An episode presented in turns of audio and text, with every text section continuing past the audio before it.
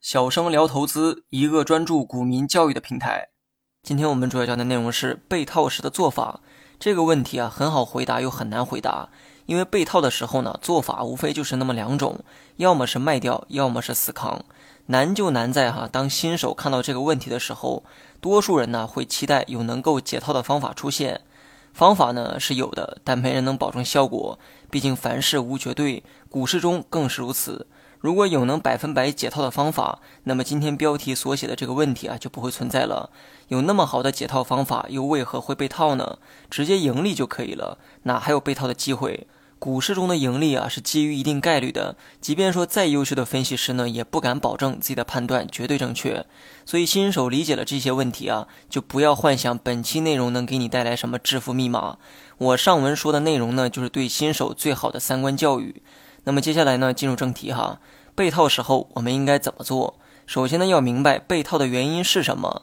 在我看来啊，被套呢无非就是两种原因。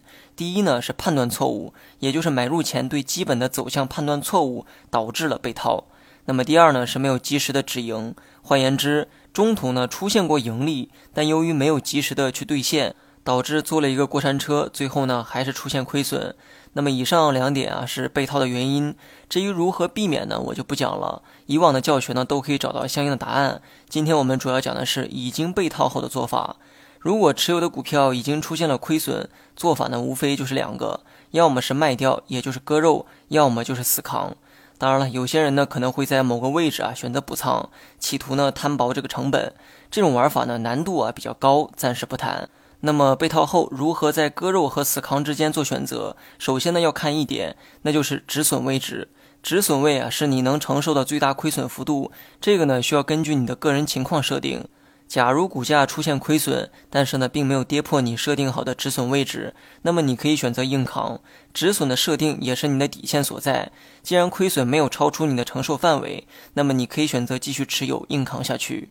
如果股价出现了亏损，并且跌破了止损位，那你就应该选择割肉卖出。即便说卖出之后啊，又出现了反弹，也不要后悔当初卖出的这个决定。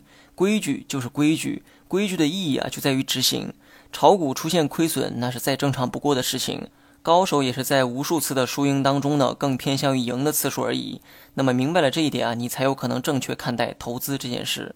好了，本期节目就到这里。详细内容你也可以在节目下方查看文字稿件。